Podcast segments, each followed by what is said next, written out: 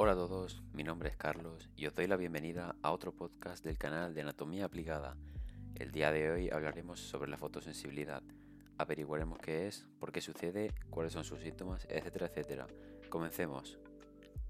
Comencemos hablando sobre qué es la fotosensibilidad. La fotosensibilidad es una reacción cutánea patológica a la luz, generalmente a la radiación producida por los rayos ultravioleta, conocidos como UV. Esto implica también a la luz solar.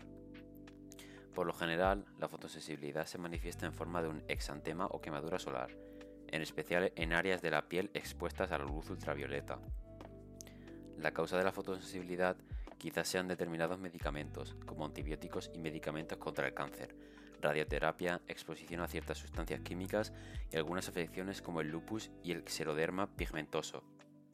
Esta sensibilidad es causada por medicamentos se debe al poder que tiene el fármaco de absorber la radiación del sol. Estos medicamentos, ya sea porque los aplicamos sobre la piel o porque los tomamos vía oral, hacen que cuando nos exponemos a la luz solar nos aparezcan lesiones en la piel que en tres circunstancias no nos tendrían que causar ningún problema, es decir, nos hacen más sensibles al sol. La fotosensibilidad puede variar de una persona a otra en función del metabolismo, el grado de pigmentación de la piel y la variabilidad genética, y también según el medicamento y la dosis utilizada. Hablemos ahora sobre los síntomas que producen. Las reacciones que producen los medicamentos fotosensibilizantes pueden ser de dos tipos, reacciones de fototoxicidad y reacciones de fotoalergia. En las reacciones de fototoxicidad aparecen unas lesiones similares a una quemadura de sol, pero más exageradas, a veces con formación de ampollas. Normalmente aparecen a los pocos minutos u horas, en menos de 24 horas normalmente, después de la exposición y de la toma del medicamento.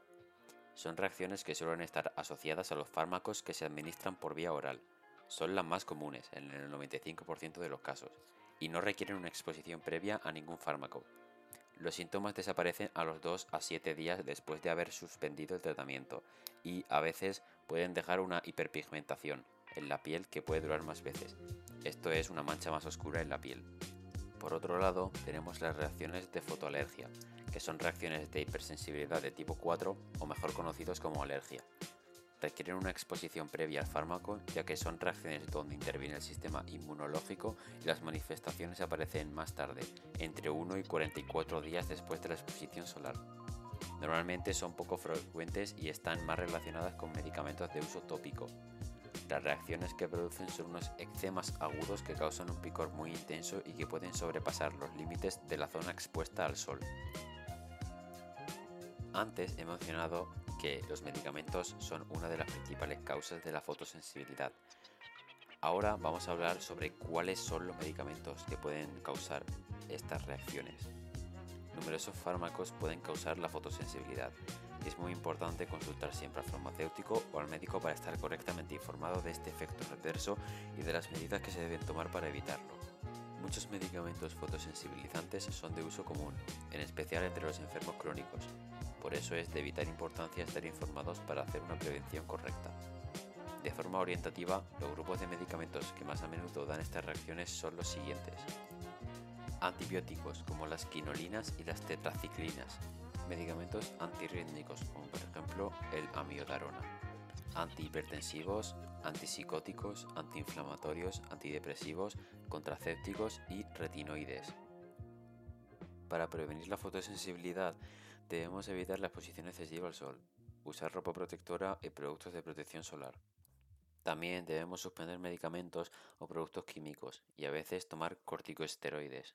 Todas las personas deben evitar la exposición excesiva al sol, pero las que son sensibles a la luz solar por cualquier causa deben extremar los cuidados. Si es posible, los fármacos y las sustancias químicas que pueden causar fotosensibilidad deben suspenderse. Los complementos ricos en antioxidantes, como por ejemplo la vitamina A, C y E, ayudan a proteger frente al daño oxidativo, pero en ningún caso sustituyen a los protectores solares. En cuanto al uso de ropa, este es un excelente fotoprotector. Hay que tener en cuenta que no todos los tipos de tejidos o grosores protegen igualmente. Por ejemplo, el algodón, la viscosa o el lino protegen menos que la lana, el nylon, la seda y el poliéster. Por otra parte, los tejidos más porosos o con menos grosor aportan menos protección. El color y la humedad también son determinantes. Los colores oscuros aumentan la protección, mientras que la humedad la disminuye. Está claro que el uso de sombreros puede protegernos, pero para ser efectivos tienen que cubrir las zonas expuestas, por ejemplo la nariz, las mejillas, el cuello y la barbilla.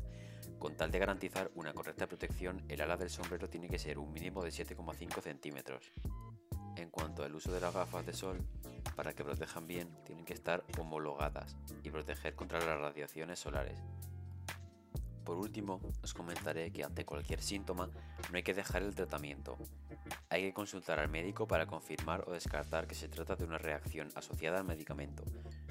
El farmacéutico puede resolver dudas y ofrecer consejos para prevenir la aparición de estas reacciones de fotosensibilidad y ayudar a encontrar un protector solar adecuado para todas las situaciones en las que estemos expuestos al sol. Actualmente hay una gran variedad de protectores solares con diferentes texturas y fórmulas para satisfacer las necesidades de todas las personas. Este último apartado va dirigido a las personas que padecen la fotosensibilidad. Son algunos consejos que pueden ayudar en el tratamiento. En conclusión, la fotosensibilidad ocurre cuando aparecen quemaduras solares o ampollas causadas por luz ultravioleta.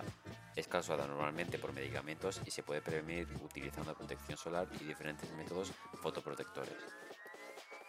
Eso es todo por el día de hoy. Gracias por haberme escuchado. Espero que les haya gustado mucho y hayan aprendido tanto como yo sobre la fotosensibilidad. No se olviden de seguir al canal de Anatomía Aplicada para no perderse ninguna de sus publicaciones. Que tengan un buen día.